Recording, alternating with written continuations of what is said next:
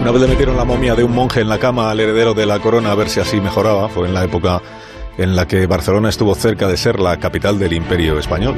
Hoy en Historia de con Javier Cancho, una historia de cabezas. Año 1562.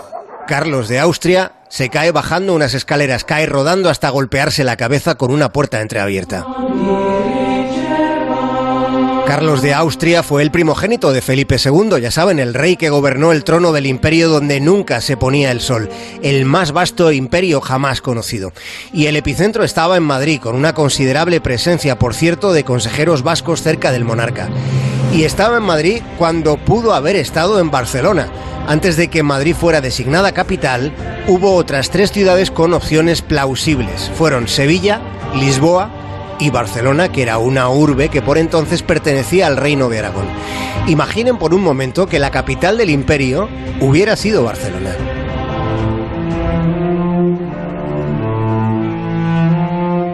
La que menos condiciones estratégicas reunía a priori era Madrid. Recordemos que Madrid no tiene cerca nada que sea medio navegable y está en un altiplano, no hay ninguna otra capital europea que esté geográficamente tan elevada, lo que hace cinco siglos significaba inaccesibilidad, a 650 metros sobre el nivel del mar.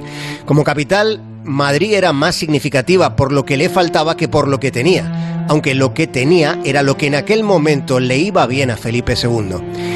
¿Qué hubiera pasado si Barcelona hubiera sido la cabeza del Estado?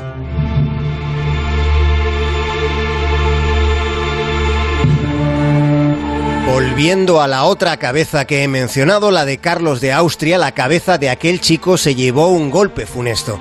Al principio no parecía grave porque el joven no llegó a perder la conciencia, pero pasadas unas horas la cabeza del heredero comenzó a hincharse. Apareció la fiebre, el asunto se puso feo, casi agónico. Se le aplicaron ungüentos, se le hicieron sangrías y purgas, hubo hasta una trepanación. El dueño del mundo veía cómo su heredero se le moría sin que todo el poder de ese mundo fuera suficiente para salvarle. Y estando la salud del príncipe muy comprometida, se optó por la vía milagrera.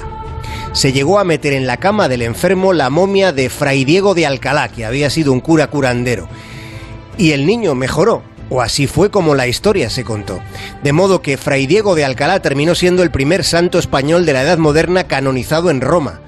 Su cuerpo, más o menos incorrupto, se conserva todavía hoy en una urna de plata y cada año, en noviembre, se expone a quien quiera ver ese cuerpo.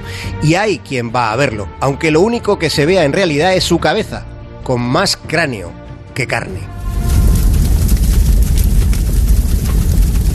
Carne humana asada en vivo era un espectáculo que le gustaba contemplar al primogénito de Felipe II. Se cuenta que con 11 años hizo azotar a una sirvienta presenciando el sufrimiento de la muchacha con mirada sádica.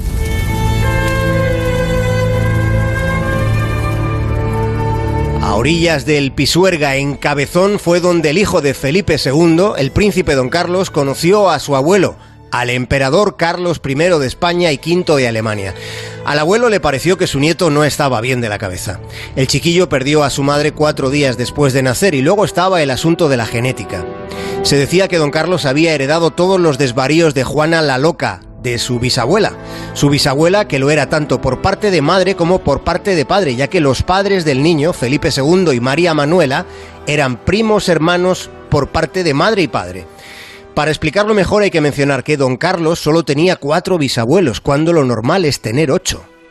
Por tanto, Juana la Loca era bisabuela de Carlos de Austria por vía materna y por vía paterna. La sangre de don Carlos portaba un coeficiente de consanguinidad similar al que resulta de la unión entre hermanos. La historia tiene pasajes insuperables.